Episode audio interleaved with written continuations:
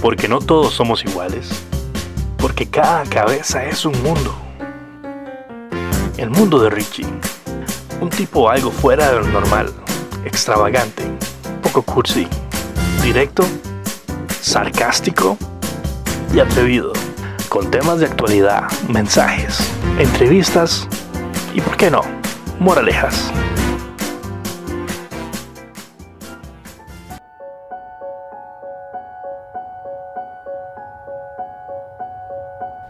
Hola y bienvenidos una vez más al mundo de Richie, yo soy Richie. Hoy vamos a hablar de un tema en el cual nos podemos sentir en ciertos casos muy identificados. Hoy vamos a tocar el tema de la desilusión y la decepción.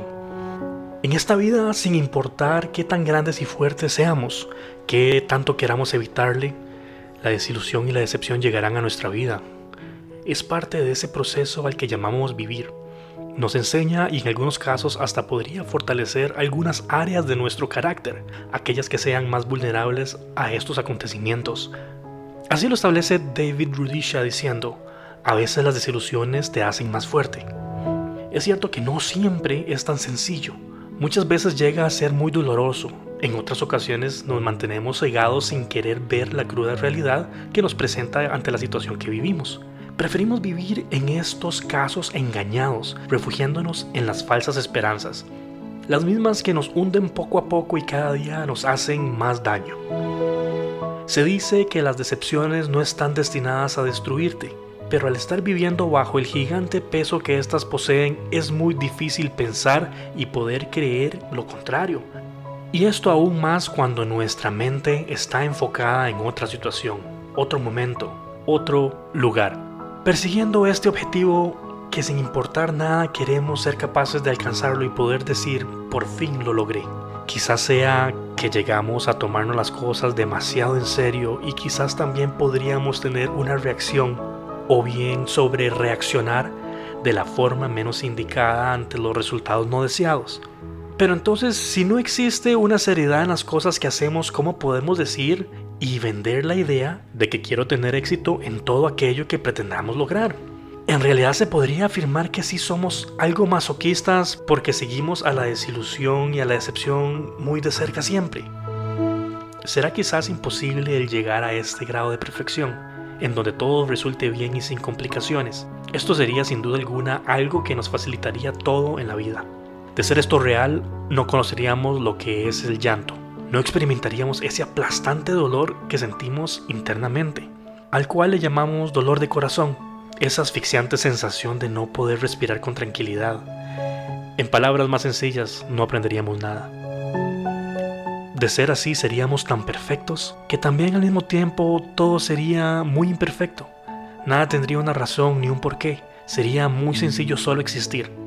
La gracia, el verdadero sentido, la esencia y el sabor de esta vida está en el poder sentir todas esas sensaciones que vienen acompañadas de la misma desilusión y decepción.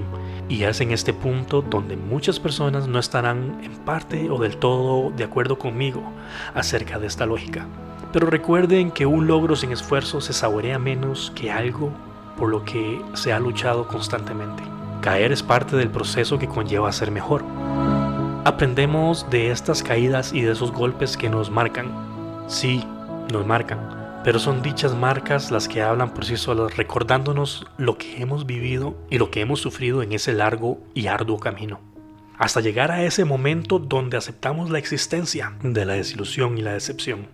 La reconocemos como algo que nos hace daño inicialmente, pero conforme caminamos en la vida vemos que son amigas y nos quieren dar a ver que las cosas no están tan mal como pensamos y como lo sentimos. Cito las palabras de Winston Churchill.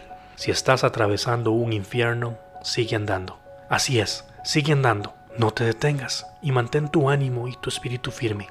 Todo llega a ser algo temporal y pasajero. Está en ti la decisión de salir de ese infierno o permanecer en él. El problema que enfrentamos en la realidad de nuestra vida es que pensamos que la decepción y la desilusión es nuestro problema es esto lo que está incorrecto en la forma en que estamos viendo el panorama. No se trata de ver el problema y pretender erradicarlo en su totalidad. Las altas expectativas y sueños que nos idealizamos, esas que nos formamos en nuestro consciente y que nos impulsan a querer ver un resultado positivo en lo soñado, no las eliminemos, ya que son nuestro combustible para querer ser mejores cada día. El secreto recae en aprender cómo vivir la decepción que derriba mis expectativas soñadas. Nuestro error más común es estancarnos en la autocompasión que nosotros somos quien la formulamos como respuesta de consuelo a nuestros fallos. Si constantemente rumiamos ese simpatético estado de pobre yo, cuando decimos pobre yo que nada me sale bien, pobre yo que nadie me quiere, pobre yo que todo lo hago mal. Así y muchas cosas más de las cuales buscamos excusarnos. Lo defino como una excusa, porque tenemos esa capacidad de salir de ese círculo vicioso que nos deteriora rápidamente. Aceptación es el primer paso. Así como en muchos de los programas de ayuda y rehabilitación, debo aceptar que hay un problema y que quizás sea yo quien está alimentando a ese problema con mi absoluta actitud de omitir su existencia. El aceptar que mi situación me afecta es un avance muy importante ya que es como si me hubiera quitado esa venda que cubría mis ojos y no me daba la oportunidad realmente de ver que soy yo quien puedo enmendar mis fallos y hacer las cosas de distinta forma.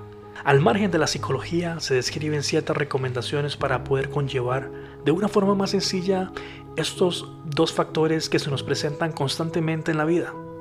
Posteriormente a la aceptación de que las cosas no siempre salen como uno lo desea, también es importante reconocer el hecho de que no siempre se puede controlar todas las variables de una situación dada, y mucho menos el resultado inesperado. La autocompasión y el culparse como una forma de castigo no ayudan positivamente de ninguna forma para darle una solución adecuada al problema. Es mejor levantar la cabeza y ver la lección que se puede aprender de todo lo sucedido y emprender a no volver a hacer las cosas de la misma forma.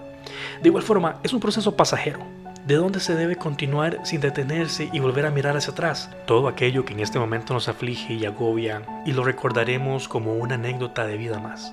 Al final de todo, lo que determina el estado en que yo me encuentro no depende del hecho en sí, sino depende de mi capacidad para lidiar con eso y cambiar el resultado. Así me despido amigos, como siempre, con una célebre frase, en este caso de Mahatma Gandhi, que dice, la satisfacción radica en el esfuerzo, no en el logro. El esfuerzo total es una victoria completa.